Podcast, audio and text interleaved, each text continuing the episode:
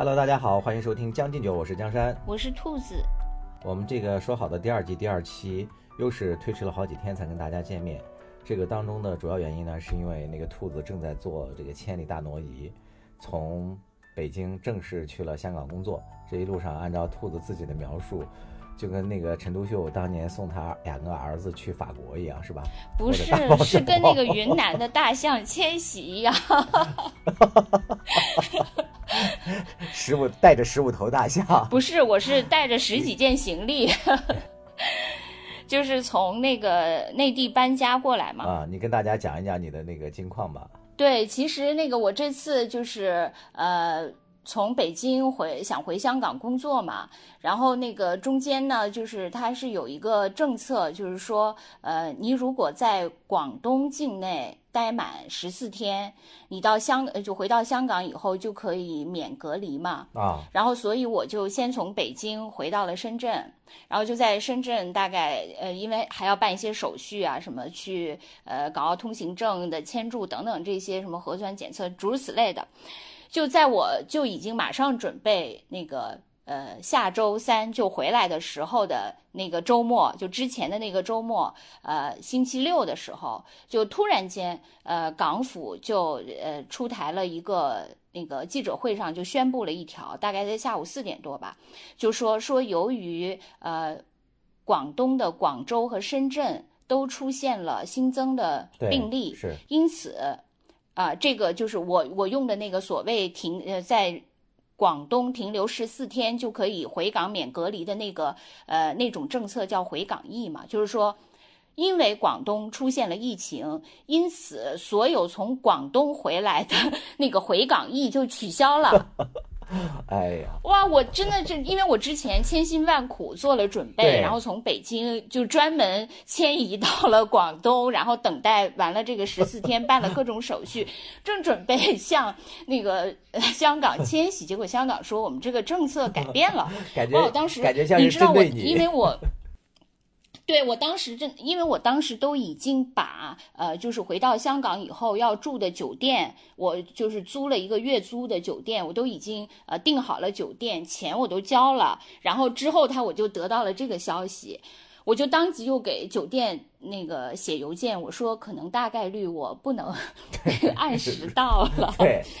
结果我啊，结果事情就是这样风云突变。这是下午四点多的时候嘛，结果到晚上大概十点多还是十一点的时候，啊，港府又出了一条消息说，呃，回港易暂时呃又不取消了。然后你又开始结果第二天酒店又来找我说，嗯，说那个你真的要取消吗？酒店以为我要取消，所以就是各种吧。然后最后，反正就是呃辗转反侧之后，我终于携带着就是各种绿码，因为我要先去搞核酸的阴性，然后核酸的阴性之后呢，要在广东境内换成一个呃广东的绿码，叫粤康码，然后之后再通过这个绿码换成一个香港那个呃就是的一个呃绿码，哇，就各种绿码之后就都搞就是都转换完了以后，之后我就终于就是。拖着我的十几件行李，辗转花了大概两个小时才过了关，终于来到了久别一年多的香港。你这次去香港之后，感觉香港在这个疫情当中有什么变化吗？哦，对我总体上感觉呢，就是呃，我在我最近是在几个我觉得还有代表性的城市生活过，就是抗疫的，一个是北京，一个是深圳，一个是香港。我感觉呢，就是从个人防护的这个严格程度上来说，就是香港和北京是差不多水平的。就比如说香港很热嘛，但是呢，就是所有的地方就是呃。你室内肯定是要戴着口罩的，比如说我呃在公司上班，比如说我们办公室，你只要不是一个人一间办公室的，就所有人都必须戴着口罩在工作。哦，啊，就是你你除非你喝水。你可以暂时摘下来，除此之外就都要戴口罩。然后吃饭的时候呢，就之前很长时间，我同事跟我说，他们呃当时都是呃一个桌子只能坐一个人。现在呢是有所放松，就是一个桌子呢可以坐两个人，但这两个人是要交错着坐的，就是那样对角坐，又不能面对面的坐着。就是大家个人防护还是挺重视的。对。对，而且呢，所有的那个餐都是就是呃，以以前我们是自助餐嘛，现在就全部是一人一份，就包括那个餐具也是就是一次性的，就所有的都是这些非常严格，而且呃，你想香港这么热这么湿，但是在那个呃所有的室外，所有人都戴着口罩，就是即使是我在路上散步。我不是说等公交车或怎样，就是在路上散步很空旷的，所有人都戴着口罩。哦，就这个是特别严格。然后那个，比如说我我那个呃去在酒店嘛，我在酒店的那个我我想去健身房，呃我去呃那个健身房的时候，他们的服务人员还提醒我说，健身的时候也必须戴着口罩 跑步什么都必须戴着。对，就是它这些是非常严格，我觉得基本上跟北京是一样严格的。但是在深圳，我觉得相对来说就不是很严格。深圳它可能只有在封闭的空间里，比如说地铁，呃，大家都戴着口罩。但是在街上，我觉得绝大多数人都不戴。对，它可能就是因为比较热嘛，然后之前可能国内的防疫又是做的还不错嘛。对。所以可能大家也有所放松，但是呢，最后结果就 来了，就是现在广东又开始陆续的出现了嘛。广州最严重，深圳也是那个那个什么嘛。然后我在深圳的那个小区的那个群里，就是非常明显的，大家那个轨迹，就是开始的时候大家都不愿意打疫苗。对。然后那个有一个街道负责打疫苗的人，专门入驻到我们群里，就一天到晚在那吆喝，让大家去打。然后大家都不去，后来就是逐渐这个演变过程，就当深圳出现了以后，就那个疯抢，那马上就开始了。就是网上不也有很多段子嘛？就开始是说啊，你们让我去打，你们是那个送鸡蛋还是送油啊？油是送的什么花生油还是玉米油啊？还要挑一挑嘛。然后之后就是最后就是说，你们谁也别拦着我，我今天晚上一定要打到，我自己去什么排队什么深夜都可以。这个确实是写实的，因为我在我深圳的那个小区的群里，就是大家一天到晚。在那儿抢这个名额，而且经常会把那个抢爆了，就是最后那个网路被挤爆了，这种情况还是挺多的。嗯，但是说到那个呃疫苗这个情况呢，就是我回到香港以后，就是发现呃香港就是疫苗接种的情况其实是特别少的，据说只有两成现在。哦，这么低啊！而且对，而且香港实际上疫苗选择是很多的，它既有这个科兴，然后也有那个就是呃，它就是德国就就是复兴代理的那个，就是所谓的在这边翻译成叫那个复必泰嘛，就是这两种疫苗你都可以选择，就并不是说只有国产疫苗可以选择，但即使在这种情况下，就是只有两成人选择打疫苗。而而且我觉得这个两成人里面，可能贡献比较多的是一些呃内地背景的人，内地背景留在香港的人。比如说，我就拿我呃我公司同事的那个抽样来说哈，就是我基本上那个大陆来的同事，呃，在香港应该叫内地来的同事，嗯，他们差不多都打了，甚至有人之前打了那个科兴的，后来又打复必泰，就是大概隔了一段时间以后又再打复必泰。但是我基本上香港的同事，我问的大多数都没有打。呃，你追问他们原因了吗？呃，追问了，因为他们就是觉得有一些，呃，比如说有一些人打了疫苗以后有不良的反应，他们就会把这个事情看得呃特别严重，因为这个就是这里面，对我觉得这个里面是呃很复杂的，因为。在香港，并不是说你，比如说，嗯，我们知道，像比如说，像像那个国际上很多对那个呃中国的疫苗，就是有某种程度上的那个不公平的对待嘛，评价是的。但是在香港，其实你如果说你不想打科兴，你可以打复必泰嘛。但是打复必泰他也不选择，因为呃复必泰的反应据说是就打完以后的那个就是不舒服的那个反应，大概是国产疫苗的四五倍嘛。是的，是的。啊，他们就就是不更不愿意打，而且这两天呢还出了一个新闻，就是说呃什么有一个那个就是为了拉动呃香港的人去打疫苗，就是说那个打疫苗可以送房子。啊？啊，对，是打疫苗，就是抽抽奖嘛，就是说你打疫苗的人有有机会抽到一个豪宅，就就是这样的。就当然，据说这个消息确实拉动了有一些人去报名，但是呢，就我当我看到这个消息的时候，我就跟我同事说，我说，哎，现在可以那个解决这个，因为房子确实是香港最大的痛点嘛，我就跟我香港同事说，我说，哎，现在可以抽房子了。然后我香港同事马上非常淡定的说：“哦，我今天也收到一条，是我们那个小区群里的，然后那个说我也没有仔细看，你来看一下吧。”然后就把这条转发给我，我一看他们就说那个那条嗯消息是说一个什么法国的什么病毒学家的研究成果是那个所有打疫苗的人都会死，你知道？哇，这是一个好伟大的发明啊！对我，我我消化了半天以后，最后我我只好跟他说：“我说，不管打不打疫苗，人都会死的。对，反正在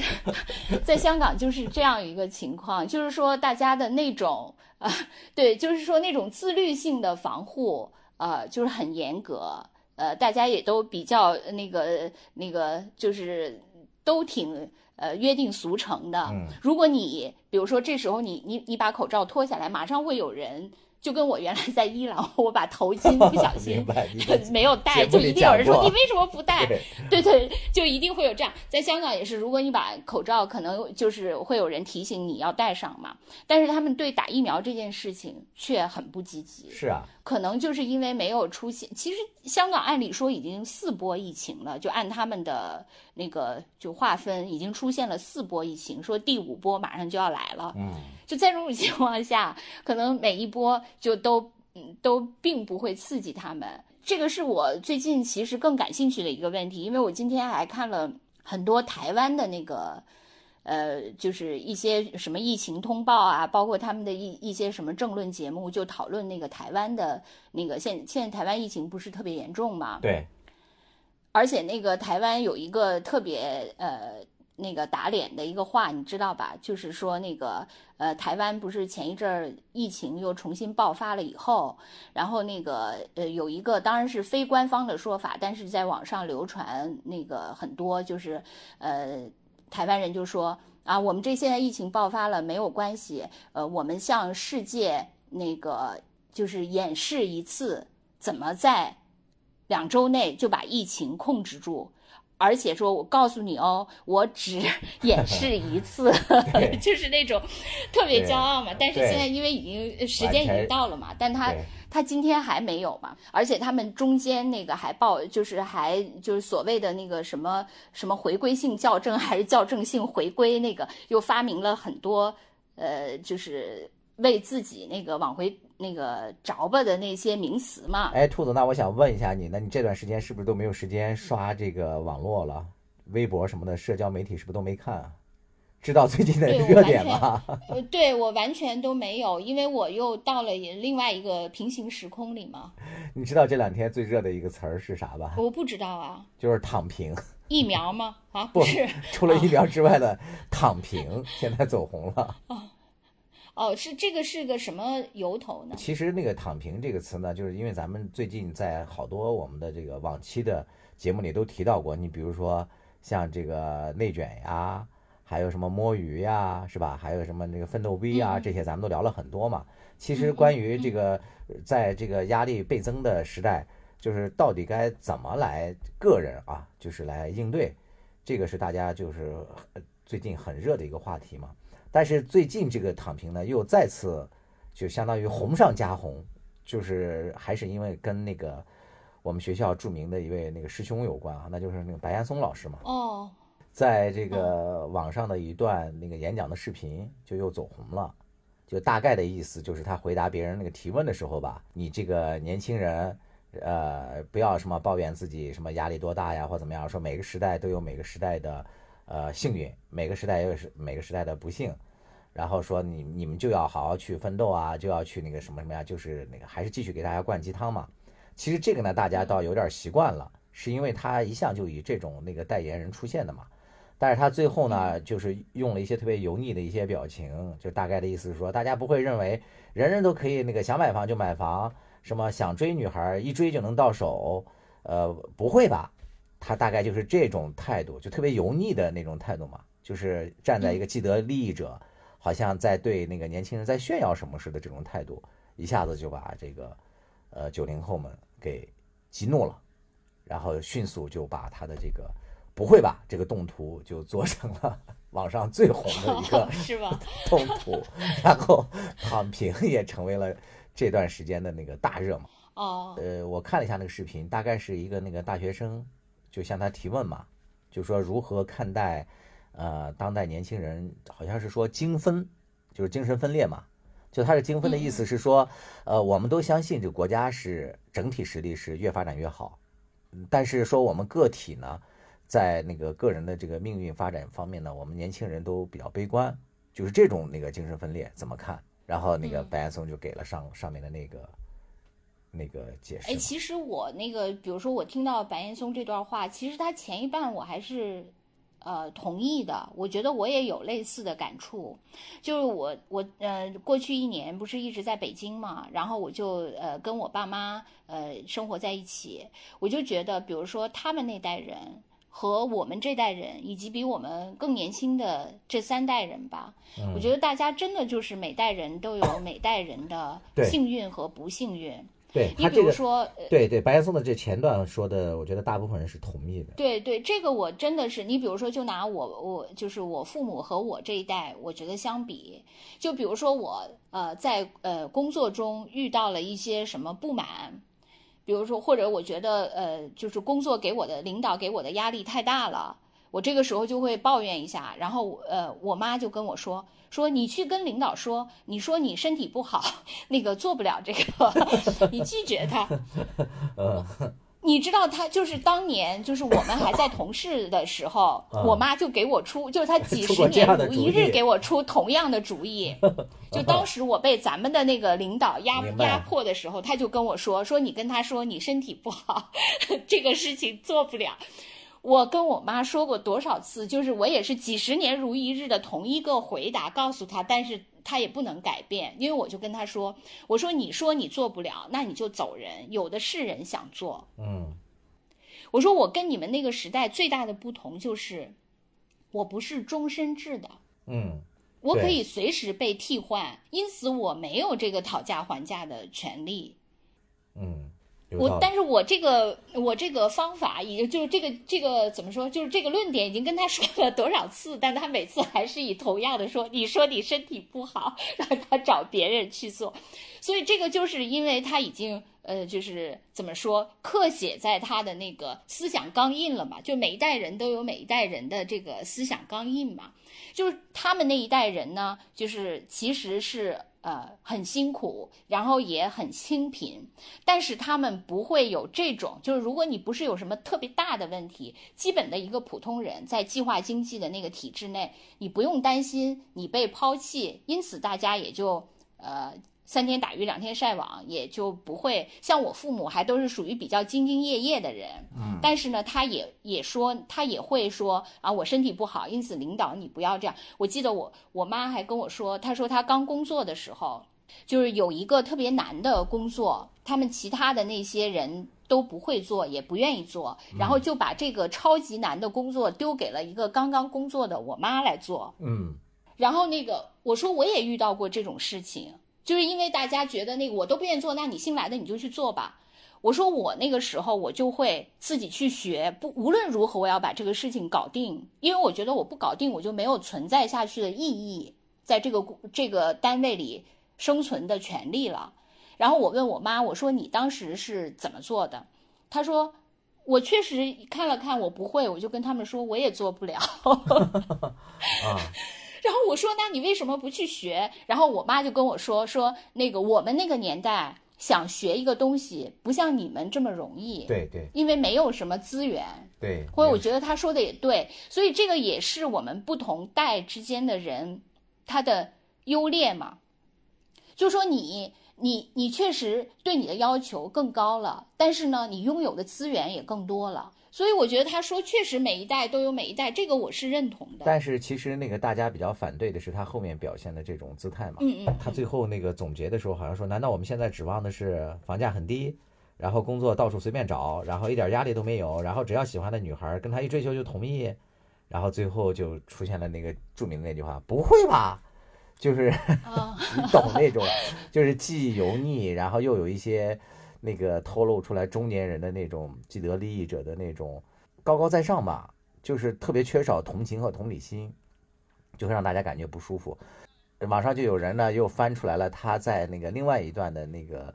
讲演嘛，然后做了一段类似于鬼畜的那种对比。他另外一段那个演讲是讲那个现在国家不是有人呼吁说放开那个二胎嘛，就是根本就别有什么生几胎限制了，让想生的人就使劲生嘛。但是其实依然那个也没有太大的意义嘛。他就分析这个，嗯嗯，他在那个分析里面呢说的观点和这个观点就是完全是相反的。哦，他那个观点里面基本上就是说现在社会压力大多大。大家根本就没有什么安全感，说生那个照顾一到两个孩子就已经累得精疲力尽了，说你只有让这个年轻人感觉到他生活在这个社会，他是有安全感的，他是那个快乐的，他才会去那个生，然后人口问题才会解决。但是等到他这个呃来回答这个青年的时候呢，就两头堵嘛，大家就说你这两头堵堵的我们都不知道该哪儿去了。说那个大家干脆我们还不如就躺平算了，就任由生活和这工作蹂躏吧。我我猜测啊，他可能是这样的，就是说他呃更古早的时候回答那个生育率比较低的问题，他可能是就是站在他那种就是忧国忧民的这个惯常的姿态上来回答的嘛。嗯。但是呢，他就是说到这个具体的就是一个年轻人向他提问。可能就唤起了，就是比如说你很多，你作为一个呃单位里呃四五十岁的一个老同志，可能还是有一些那个呃地位，然后呃不是，呃我不是这个意思，我是说他会是看着那个单位里的很多年轻人日常就很不满，就是这个，就因为觉得很多年轻人就是没有他当年那些吃苦受累的精神了，就好像一个婆婆看着那个媳妇，就说我当年。呃，对，就是我当年那个操持这个家务啊，是怎样的任劳任怨，怎样的辛苦。你们现在才受了多少苦，你们就已经抱怨了。你们现在条件比我们当年好多了。我估计是可能。鲁迅笔下那个是七斤老太还是九斤老太啊？九斤，九斤，九斤。好吧。嗯，对。可能是这种对，就是唤起了他的那种呃，就是他日常工作中的一些印象和经验吧。我觉得可有可能是这样的，所以他就会对，这是一个微观的回答嘛，就是呃，激起了他一些那个自己周边的一些印象，他就会有有这个想法。但是实际上确实是就是嗯，很多年轻人好像都觉得，比如说我们七零后呃这些人呃。就是所谓的有这个改革的红利嘛？对，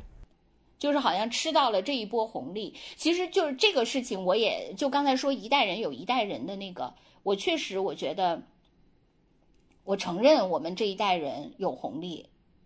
就比如说那个呃，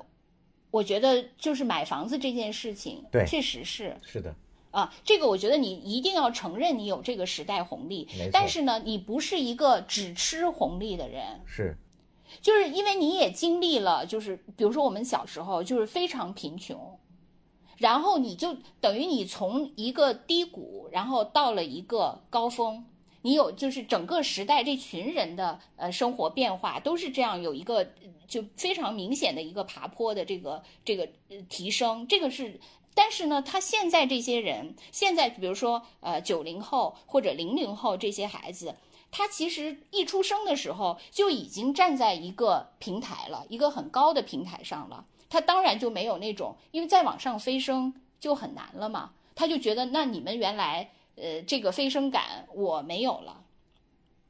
但问题是我原来的那个飞升感，呃，是我曾经有呃非常贫穷的那种记忆才能。就就是因为我原来海拔实在 太低了，我才能有这个从爬升上。你现在海拔就已经很高了，再往上就是很难嘛，对吧？这个因为是大家起点不一样，而且就是说在那个时代，我也我承认我们因为整体的抬升，就是这个我们经历了就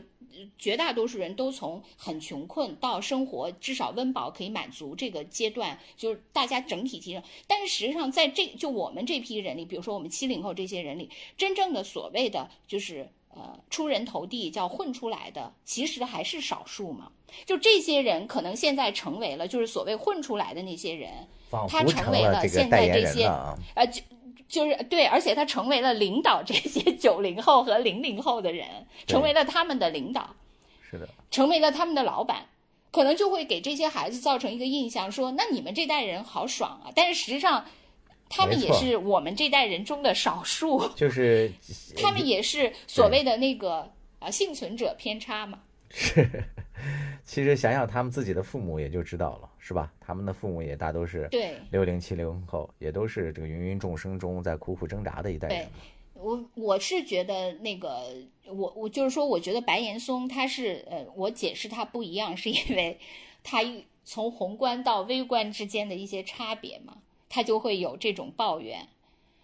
但我自己也觉得，就是不同代的人还是各有各的不容易。你说的这点我承认，但是单就这个白岩松翻车这件事情呢，我觉得他说这个话呢，确实是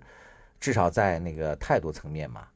显得就是同理心不足。嗯就对，就尤其是他那种那个表情，是吧？就不会吧？我觉得你可以看一下，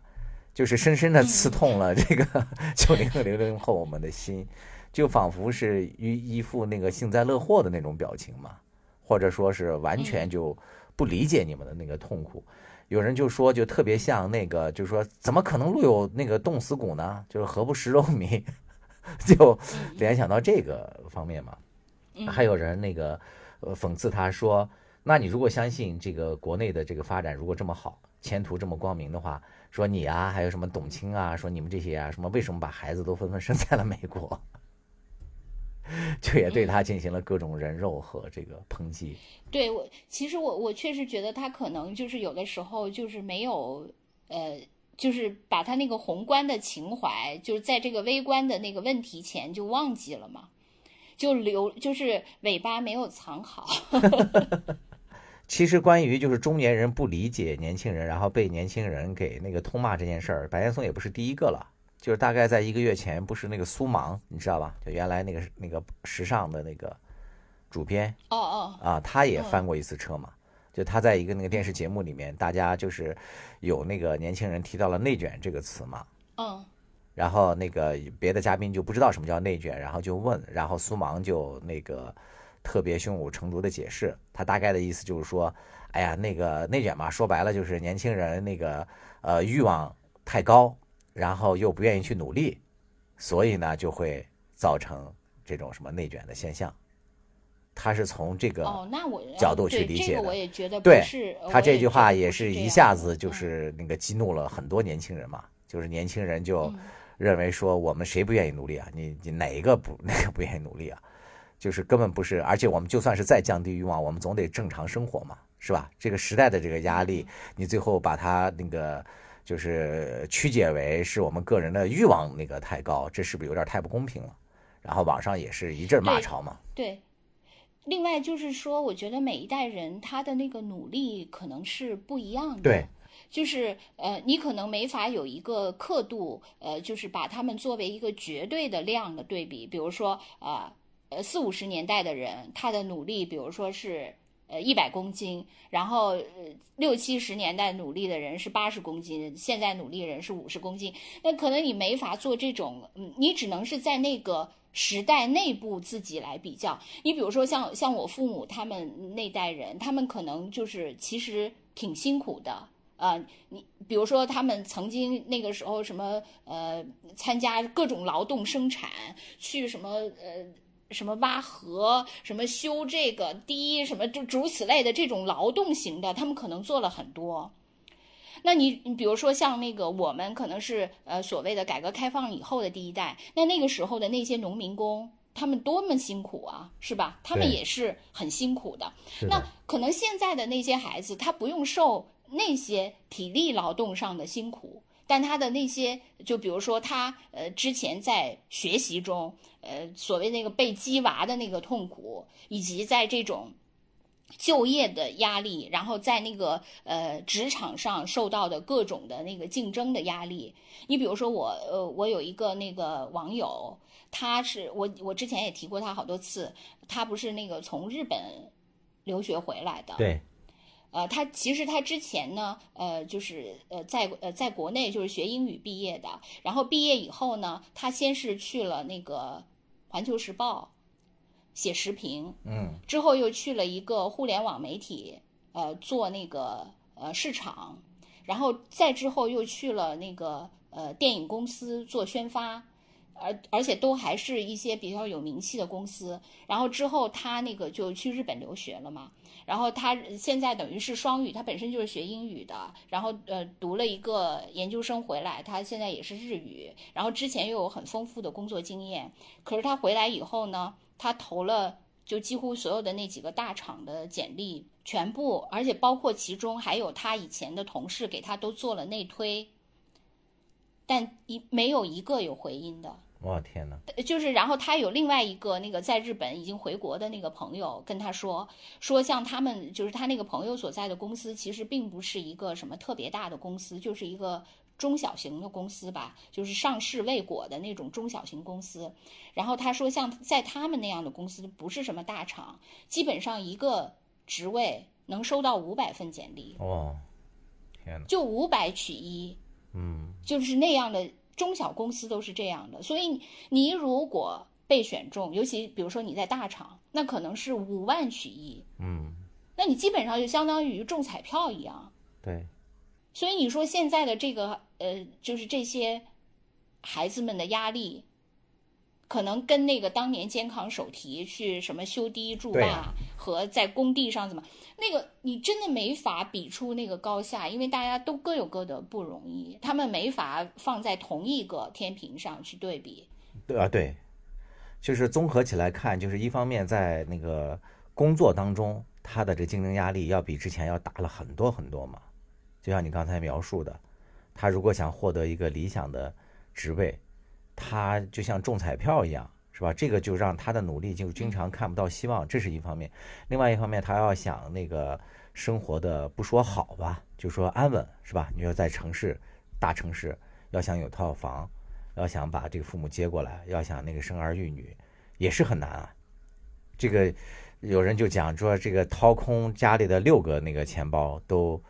付不完一个那个呃一套房的首付。那你说在这种情况下，你还对他再去那个鼓吹努力的意义和价值，这个是不是就太残酷了？所以我看现在有很多人也提出来说，在这个角度上来讲，就是说那个躺平即正义嘛，就说你这个躺平其实是对对这个资本家的一种宣战嘛，就是说你那个对我们的这个榨取也不能是呃没有限制的，就是一种是工人意识的工人阶级意识的觉醒，他是从这个角度来对对对，是是，因为那个不是之前有很多人都说嘛，就是拿马云来举例嘛，就是说以前那个呃，当这个呃，就是阿里巴巴它是一个上升势头的时候，大家都说是那个马爸爸嘛，对就尤其到双十一的时候，大家都怎样？但是那个说现在的那个基本上就是马云已经到了那个人人喊打的那个地步了嘛，就是他们就经常说的是那个你工人爷爷来了。啊，对，是，就是大家的那个那个意识呃觉醒了嘛，这个确确实是呃有有这个变化，但是我觉得还是跟那个就是呃就是说大家的获得感变少了有关嘛。就咱们以前也多次说过，我觉得就像一个公司一样，就是说当它处在上升期的时候，呃，我今天和明天就有明显的提升，然后我。今年和明年，那就是一个飞跃。如果是有这样明显的回馈的话，那我做什么，付出再多的辛苦，我也愿意。但是现在呢，就是我付出辛苦已经看不到这种增长了，因此我就会觉得我这种付出没有意义嘛。是的，就是那个我我我看到一句话，有人说是管清友说的，但我不知道是不是啊。就是他的那个话，就是说大概的意思就是说，这些年那个贬值最大的不是货币，而是你的努力。这就是内卷，就是你的努力不值钱了嘛。你你原来付出十的努力就可以得到十是的的回馈，现在你付出一万的努力，你可能连十也得不到这个回馈了嘛。对，就是没有那个成长和发展了嘛。对，呃，我我觉得还有一点就是说，你说这个躺平，实际上，我觉得真的敢躺平的人，在中国这个社会有几个呀？可能，可能没人，就是。真的敢，也不是没人，就是极少的人。对，我觉得这个这个其实就是大家那个对发出的一种就是一种于那种我，我觉得是一种宣泄吧，就跟那个内卷或者鸡娃一样，就是大家整天在那儿说哎呀，你看这个错鸡娃都鸡到什么程度了，什么小舍得、小欢喜了，什么对是吧？但是实际上还是照鸡啊，没错，对不？对？你你你下来还是你，比如说我我我姐姐，那我姐姐现在为了她女儿，就最后她不是那个中考最后一个月嘛，最后一个月她百般纠结以后，他还是把他女儿送进了那个培训班后，然后他送的时候，那个那个老师跟他说说家长可以陪读，他听到以后马上开车从天津回到北京，收拾了东西就陪他女儿去陪读去了。就俩人住在都住在那培训班里，你说这鸡娃不是照样鸡，小舍得、小欢喜他都看了，对，但是还是照样鸡。我觉得那个就是呃，我觉得他们对白岩松的这个不满，包括那个苏芒的那个不满，就是我我不能躺平，我知道我不能躺平，但是你还不让我。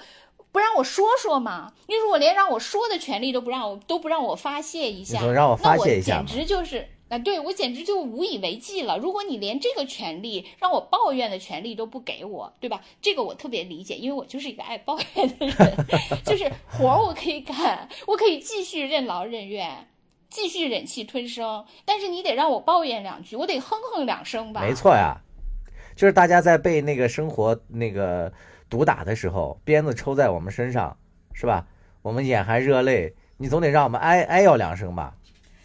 你这连我们哀要都不让哀要，还得让我们唱赞歌，这个对，我觉得，臣妾我觉得做不到咱们俩之，咱们俩之所以能坚持对呃录这个播客，其实这个就是咱俩的哼哼嘛，对是咱就是我俩对各种的哎呦哼哼。对，从从自己的生活到对这个社会是吧？呃的各种感觉，就是我们都哼哼在就是 I U A 的都在这个节目里了嘛。是的，我们其实被生活那个打的也毒打的很很惨嘛，但是我们没有那个完全躺平，我们是那个 半卧着，半卧着半哼唧着。就是也有人这个就是提出这样的一个解决方案嘛，就是说这个躺平呢，他可能未必是说我们真的就退赛了，就是说生活工作就像是一场那个马拉松嘛，我们不可能就是说跑着跑着就，呃离开了跑道，偏离了跑道就不跑了。他说，但是也有另外一种可能呢，就是我们可以呢，就是从这个社会的一些陷阱里面，就是抽身而出。那比如说，他就提到了，就是这个资本家给我们制造的这个消费主义陷阱，就是我们可以把我们的欲望有所降低嘛。你比如说，大家都追求买那个手机，买什么那个苹果啊，买什么那个那个 Mate 四零啊，或者什么这些这个呃，不是 Mate 四零好像不贵是吧？就是我们可以 可以买一些便宜一点的嘛，能用就行。就啊，就是不要被消费主义绑架，就是把自己的欲望降低一些，就是、哎对对对呃、变成一个实用的原则，是吧？哎，对对对，是，就是别那个被完全被牵着走嘛。说这种那个嗯躺平，如果是这样一种自我意识的一种觉醒嘛，就是说我追求更实际的这种我踏踏实实拥有的这种东西，而不是一些虚妄的一些什么虚荣感呀，或者是活在别人的眼光里，就是这个评判体系能够多元一些，可能就会对这个呃我们的生活的幸福感吧，会或者说我们生活的这个实际的所得能有所提升。对，确实我也觉得，就是呃，你跟我说的那个躺平，我确实我的第一感觉就是那个躺平是那个内卷的续集嘛，就是说你卷到一定的程度，我卷不动了，我嗯卷不就动了。对我就躺平嘛。虽然这都是大家的一种怎么说，就是其实都没有付诸实施，都是一种那个脑内的歪歪，就是作为一种发泄嘛。你就抱怨内卷也好，抱怨躺平也好，但实际上都没就是付诸行动的人，就是躺平付诸行动的人是很少的嘛。但是那个内卷确实是，就是一个是。就很多原因嘛，一个是比如说你说的那个呃消费主义，我觉得是一个原因，就是说他把很多那个东西都提升了，就你本来呃普通的就可以满足了，但他因为附加了很多消费主义的那个外壳，就让你就得更去追求更贵、更高、更好的东西嘛，所以你的这个这个成本就要加大嘛，就大家的这种比拼是吧？是你的更好还是我的更好？这个就对，就压力就变大。另外呢，就是说那个还有一个原因就是，大家把那个成功的定义就是给固化了。就比如说，比如说那个我们高考的时候就经常说的一句话，就是“千军万马过独木桥”嘛。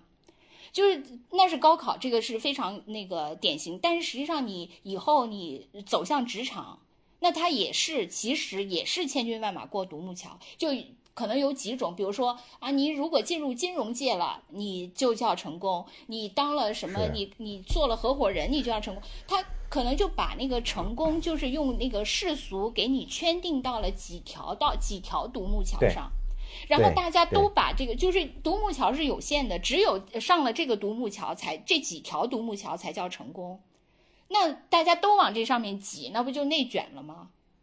如果你把这个条条大路都通罗马，那可能这个就卷的就会没那么严重了。就说其实也是那个另外一种躺平嘛，就是我可能会生活的就稍微的没有那么焦虑了，是吧？没有那么压力重重了，就没有必要把自己套到那个枷锁里了。就有时候我觉得，其实我自己也是这样。我觉得有的时候你呃，就是之所以要挤那几个独木桥，实际上是你是一种懦弱，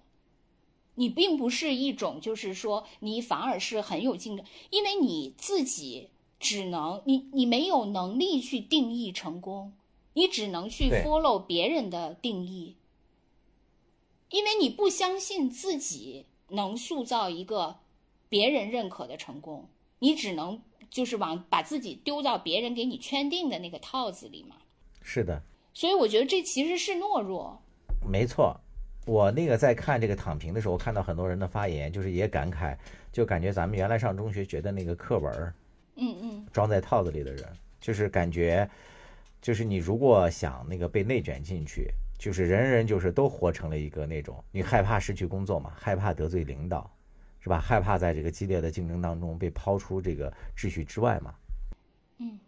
对，但是这个确实是，呃，就是我说我很懦弱吧。比如说，要让我走出一条自己的路，我觉得真的很难。就是首先，我觉得我们从小就接受的那个应试教育，就是我们咱俩不是经常调侃吗？我们是那种好学生心态，就是任务导向型嘛。就是你已经不知道自己想什要什么了，你的人生就是，比如说就像打一个游戏，它永远有一个任务丢给你，你只要完成了这个任务，你就叫过关了。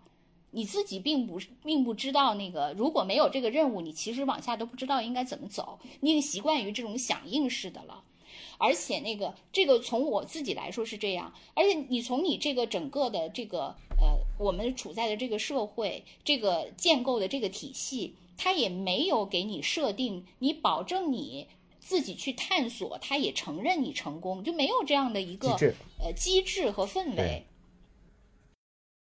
就是因为我觉得，尤其是中国人，是一个特别密集的，就是生活在所谓生活在关系里，就是你的意义、你你的价值，不是由你自己来界定的，而是由你周围的关系来界定的。就是这些人对你的评价，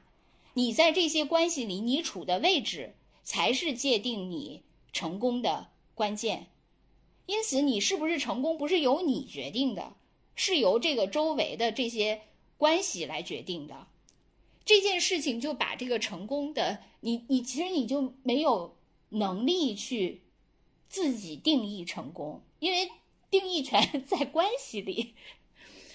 就是如果这些，我觉得能渐渐的改变了，就是可能每一个人就是会稍微的轻松一点，这个社会我觉得可能也就是也参差多态，就是也更精彩一些。嗯，是的，呃，也有那个一些社会学家在分析嘛，就是说这个时代发展到一定程度，他那个大家如果压力感觉到太大，呃，他总会以一些这种背离的形式来出现，甚至发展成一一场运动都是有可能的嘛。他们就举例来讲，就是说到那个美国六十年代的那个嬉皮士运动，嗯因为那个嬉皮士运动当时他的那个精神也是叛逆的嘛，他呃有些人也是在在当时的这个压力之下，也是开始蔑视传统，然后废弃当时的一种那个道德吧，就是他们其实是比较有意识的开始这个远离主流社会，是最后就发展成了一种那个独特的一些生活方式嘛。嗯他这场运动在美国，他大概也是发展了有十十几年的时间嘛，当时就在整个那个社会影响也很大。但是这个嬉皮士运动本身的发展其实也挺有意思的，就是他刚开始的时候，人们对他还是挺理解的，就大家因为当时都挺厌恶社会的压力的嘛，所以对这些敢于那个呃离经叛道、能够活出自我的这帮年轻人，其实美国人刚开始的时候还是比较理解和同情的。但是后来这个他们无限的这种放纵下去，这东这这这个里面的这个文化发展下去，就有了更多一些，比如说它和这个毒品啊，还有一些那个什么嗯那个那个滥交啊什么这些都染到一起了嘛。比如说还有一些什么那个造成了一些社会问题，就离婚率上升啊，什么私生子啊，就是堕胎啊，什么好像艾滋病也跟这个有关系吧。所以美国社会最后对他又开始那个变成了厌恶和反对嘛。所以他这个社会的发展，他可能自身也像一个人一样，他本身也有一个这个修正的一个态度，就是我这个社会的这个整个社会我发展到这个程度，就社会情绪绷得太紧，大家压力太大，所以这时候呢就会来一场那个自我放逐，大家来那个放松一下，到那个野外去裸奔一下，嗯或者躺下来昏睡几天，是吧？但是昏睡完了，该上路上路，该生产生产，该干活的还是要干活。对，我觉得可能相对来说，中国人就是由于彼此的那个相互制约、相互比拼，就是太激烈了，可能中国就很难诞生这样比较大规模的类似于嬉皮士这样的运动。就大家也就是口嗨一下，然后 就是呃，就是说，就我们刚才说的那个，嗯，哼哼两声是吧？抱怨一下，就是你给给我们这个权利。我觉得这可能，当然了，你你说如果说他也，他们不是说好多什么央媒什么都出来说啊，大家不能躺平什么之呃之类的哈，就是可能也也有这种预防性的吧，是吧？就好像那个，但是我我也觉得就是呃，怎么说，中国确实呃还是不能，以以前说过好多次的，就是那个如果发展就。一切都不是问题，不嗯发展一切都是问题。对，你一切都确实是问题，确实是这样嘛？就说，呃首先中国人不太可能就此停下来，就是大家都躺在那儿，而且我觉得这个社会就是也没法支撑，呃，就是所谓的年轻人都躺平。对，啊、你比如说那个，可能很多的呃，就是社会，它一个有的是高度发达的，呃，或者是他是高福利的，他可能可以接受。你比如说，可能国外的很多那个什么青年，他真的去街头去运动了，但是实际上他并不会因此被饿死，因为他可能是个福利国家。对，就是另外，我觉得为什么那个我我觉得大家真的就是不能躺平。我感觉啊，就是我在就说回开头，我在香港这个社会，我觉得香港这个社会就是，嗯、相对来说它算是一个发达的那个社会嘛。但是呢，这个里面的人就是虽然就是说，嗯，不是我们刚才说的那个定义的躺平。其实关于这个躺平的，是不是大家也没有一个公认的定义啊？就是，但是就是说，我觉得就是在香港这个社会，就我定义他们的那种躺平，就是每个人，嗯，他都安于自己的位置，这个社会就没有活力了。比如说我我我现在在那个我的呃同事有很多是香港人，我觉得他们的那个进取心，就是同样大家在一个公司里，他的那个进取心就跟大陆人，我觉得就不太一样。嗯，就他可能凡事更强调的是规矩、流程。然后我打完一份工，我就回家了。然后你公司给我提供的所有的福利，我要用尽。啊，如果说你你就是我这个事情我不想做，我可以拿流程和规矩去去跟你抗衡，说你这个他可以各种拖延。可是，比如说我们内地人就觉得，可能最重要的事情是我把这个事情做成。就这个事情如果能做成，它带给我的那个成就感，就就很强。就是我对那个成就感的那个追求是很强烈的。但我感觉就是，呃，我遇到的嗯很多香港人，他们其实对那个结果并不关注。这可能也是那个，我觉得就是这个大陆的这个经经济越来越发那个发达的越来越发达，所以我就说我我我觉得我是定义他们是这种躺平，就他们其实不在乎结果，因为这个社会它已经稳定了嘛，就这个社会很稳定，我就打一份工。然后我拿一份钱，然后我每天就是因为他的可能各种呃，他嗯，比如香港人啊，我每天去啊什么地方呃，就是吃早茶，然后我跟朋友去哪个地方行山，然后我后到那个每年有几次度假，他可能就是这种非常规律的生活，他就满足了。但是但是这样的话，这个社会他真的就没法。去就是有时候我常常感叹，我觉得可能确实中国的进步是建立在大家那么痛苦的 这个就是所那个的能量上。我我我还有个特别那个就是迷信的想法，我觉得中国可能确实是从那个清末开始就是吃了太多的亏，受了太多的罪，然后它积攒的能量就在这四十年爆发了。就因为你以前都是那个对很多事。对你，你势能嘛，然后你终究那个就是在这个之后，它有一次爆发，就很多人说中国这些年就是属于那个就是国运在嘛，就是那个什么躺赢，什么是这个词，不是躺平哈，说中国很多事情躺赢，意外躺赢，但是因为以前有太多次那个就是明明能赢还意外躺输的太多次，以前的太多次的国运都那个。都都都透支太多了，所以现在才能这样嘛，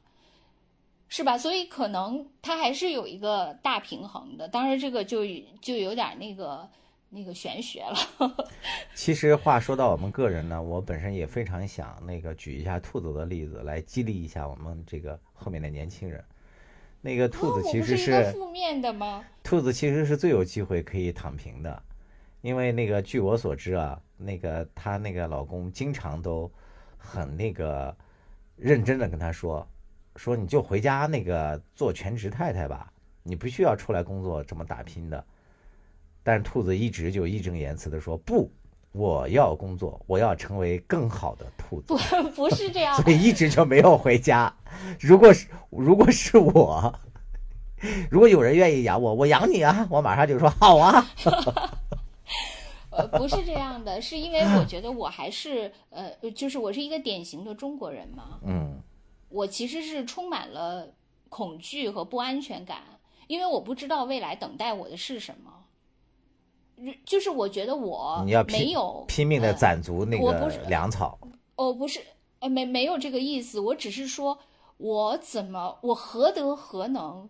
能过一个全职太太的生活，这样的好事怎么可能属于平凡的、典型的中国人的我呢？你就是那个，我是这样觉得。别人形容美女的那个最高级是美丽而不自知，你就是属于那个 可以躺平而不自知的一个兔子。我我没有这个运气，我怎么这种好事怎么能落到我头上呢？因为我觉得，我我我真的是，我回顾所来境，就是我得到的每一个东西，都是我付出了相应的努力。如果我没付出努力的，我就是没有得到，我就没有意外躺赢。我是一个收支平衡的人生。我明白，所以其实你这个思维，它当中也是有那个呃闪光点的。我觉得可能也是中国人那个古老的那个智慧里一代一代流传下来的是吧？就是从不相信不劳而获这件事情，也成了我们这个中华民族能够绵延这么多年的一个很重要的一个基石。对，我觉得中国人是不可能那个不劳而获的，因为就是在这片土地上这么多人去竞争有限的资源，就是说我们不像人家那个在什么呃广袤的非洲大地随便摘个树上的果子就能活。对。没有没有低垂的果实等我们摘啊，我们只能是自己那个刀耕火种，去慢慢的培育自己的果实。每个人培育，精心的维护着自己的那棵小树。没错，可能现在年轻人担心的不是这个自己有没有不劳而获的机会，他们担心的可能更多的是劳而不获，这是他们最深的一种忧虑嘛。但是以我们的说那个性价比太差了。但是那个以我们的那个生存经验来看，我觉得。我们可能说的也有点像白岩松那个那么油腻啊，但是我们还是对那个青年人充满了那个深深的同情嘛。我们劳动一定是有价值的，这个我觉得是希望大家永远都不要丧失对这个的信心的。对我，当然我们这个是基于就是像我们这样的一般的普通的中国人，就是那些特殊背景的人，当然不在我们这，就是你是普通的中国人，就是你想那个获得，那你肯定得努力，虽然努力了，就是，呃。嗯，明白。虽然自宫未必成功，但是你不自宫 就一定不能成功。对，而且年轻人们，你们也不要觉得自己多么凄凉。你想想，兔子和我，我们两个都这这大把年纪了，是吧？还依然苦苦的挣扎在工作线上，要天天为了给老板写文件，经常被那个半夜三更揪起来，是吧？为了我们这个节目有几个收听率来那个苦苦哀求大家，没什么的，大家都苦嘛，又不是你一人独苦。对我真的我好羡慕云南的那些大象啊！真的，你说我拖着十几件行李从一个城市迁徙到另一个城市，和那些大象所向披靡，在那个就是呃那个掀翻了各种店铺，什么谁见了都要都要规避，呃掉到水池里的那样的肆意人生是吧？对，既然我们不是大象，不是肆意相声，既然我们投错了胎，来到了人间，是吧？那就踏踏实实的工作下去吧。对，但是大家可以在我们的那个呃这个小园地里，跟我们这你们九零后、零零后可以跟我们两个七零后任意的抱怨，我们可以互相抱怨一下。嗯，你们随意哼唧，我们给你们的就只有抱抱。